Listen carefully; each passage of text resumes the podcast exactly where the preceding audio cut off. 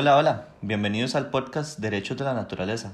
Este podcast se realiza dentro del marco del curso Responsabilidad Social de la carrera de Relaciones Internacionales impartida en la Universidad Nacional de Costa Rica.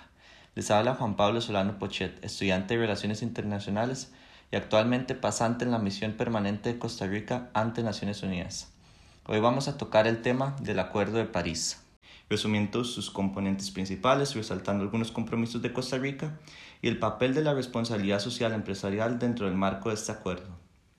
Para empezar, me parece importante contextualizar el Acuerdo de París. Este acuerdo fue negociado dentro de la COP21 y fue firmado el 12 de noviembre de 2015 dentro del marco de la Convención Marco de las Naciones Unidas sobre el Cambio Climático. Entró en vigor el 4 de noviembre de 2016 menos de un año después de su firma, y Costa Rica lo ratificó el 3 de octubre de 2016, apenas un mes antes de su entrada en vigor.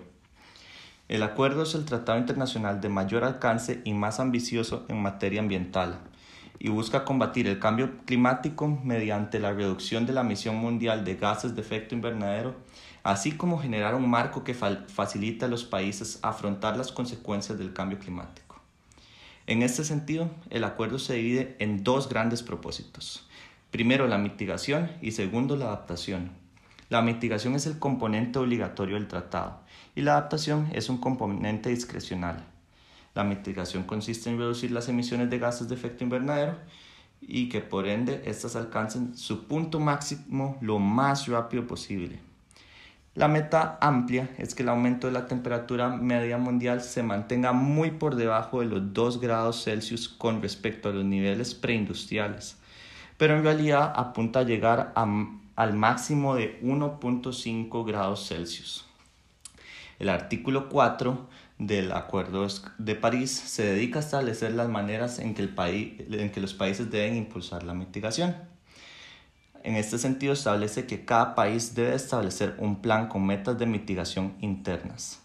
Esta responsabilidad es universal, lo cual es una novedad en materia ambiental, que le delegaba la responsabilidad solamente a los países desarrollados, como Estados Unidos o a los países europeos. Entonces se aplica el principio de responsabilidades comunes pero diferenciadas, reconociendo las limitaciones de los países en desarrollo, pero obligándolos a comprometerse a establecer metas personales ambiciosas que puedan ejecutar dentro de sus capacidades. Este cambio se da en un contexto en el que los países desarrollados ya no son los emisores de la mayoría de los gases de efecto invernadero, sino que estos provienen de los países en desarrollo, por los altos aportes de emisiones de China, India, Indonesia y Brasil se debe establecer responsabilidades más allá de los contaminantes históricos del norte global y prestarle atención a los crecientes niveles de contaminación que están produciendo los países en desarrollo. Es por esto que dentro del Acuerdo de París cada país entonces deberá diseñar un documento de su contribución determinada a nivel nacional que deberá renovarse cada cinco años para que haya transparencia y rendición de cuentas en cuanto a los avances de las metas y que se adicionen nuevos objetivos también. En el caso de la adaptación, estamos hablando de las medidas que serán utilizadas para afrontar los efectos del cambio climático.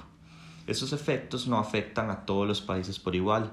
El mismo artículo 11 del Acuerdo de París establece que los países insulares son los que se ven más vulnerables ante los efectos adversos del cambio climático.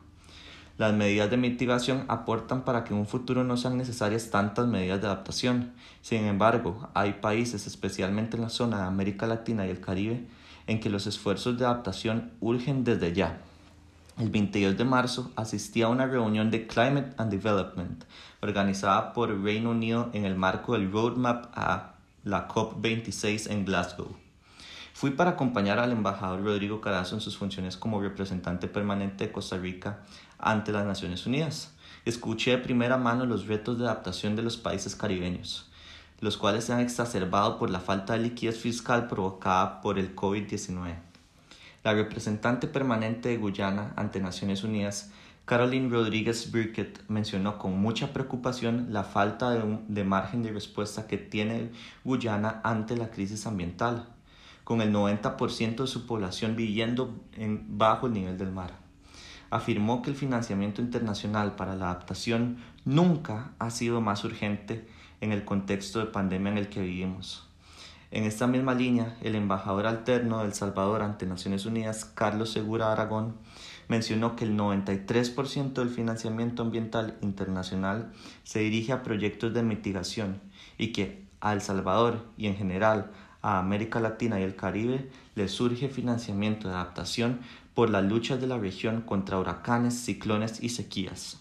Esto me hizo entender que aunque es cierto que mientras más invirtamos en mitigación, menos necesario será invertir en adaptación en el futuro, no se puede dejar completamente de lado las urgencias de adaptación del presente y se deben destinar esfuerzos de financiamiento importantes a proyectos de adaptación, especialmente de los países insulares como los caribeños, que son de los que menos han aportado al cambio climático, pero los que se ven afectados de maneras más severas. Entendiendo la dualidad de los esfuerzos de adaptación y mitigación dentro del Acuerdo de París, ya podemos entrar a hablar de las medidas de Costa Rica. Costa Rica es un país que ha construido una matriz de electricidad completamente renovable. Sin embargo, tiene graves problemas en cuanto a la quema de combustibles fósiles para transporte, siendo esta la fuente número uno de emisiones del país en la contribución determinada a nivel nacional de Costa Rica al 2020, que es un seguimiento de los compromisos de Costa Rica con el Acuerdo de París, el país se comprometió a un máximo absoluto de emisiones netas en el 2030 de 9.11 millones de toneladas de dióxido de carbono equivalente. Si se llega a esta meta, nuestras emisiones totales netas deben ser 25% menores a las que habían en el 2012 el gobierno además diseñó el Plan Nacional de Descarbonización 2018 a 2050, que apunta a alcanzar la carbono neutralidad de Costa Rica para el año 2050, igual que la Unión Europea. Además, el país busca en el marco del Acuerdo de París diseñar un Plan Nacional de Adaptación al Cambio Climático que abarque los 10 sectores del país.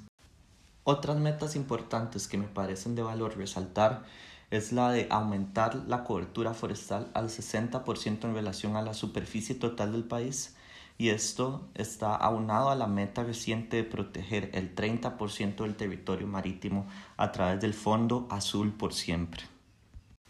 Ahora voy a vincular todo lo que hemos discutido con la responsabilidad social empresarial. El Acuerdo de París reconoce la importancia de las partes interesadas no signatarias, dentro de las que se incluyen las ciudades y otras administraciones subnacionales, la sociedad civil, el sector privado, entre otros. Es por eso que para avanzar con las metas nacionales se requieren esfuerzos y espacios de diálogos sectoriales e intersectoriales, considerando el gobierno central y los gobiernos locales, el sector privado, la academia, las organizaciones de base y la ciudadanía.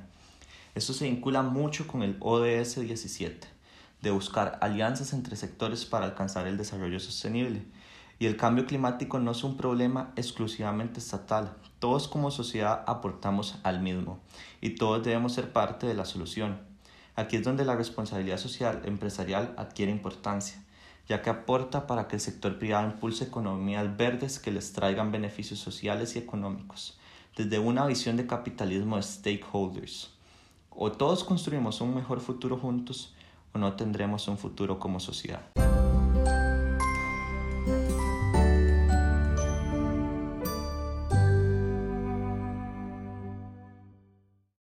Muchas gracias por escucharme. Por favor, si les gustó el contenido, síganme y compartan el episodio con sus amigas y con sus seres queridos. Los veo en el siguiente episodio. Hasta luego.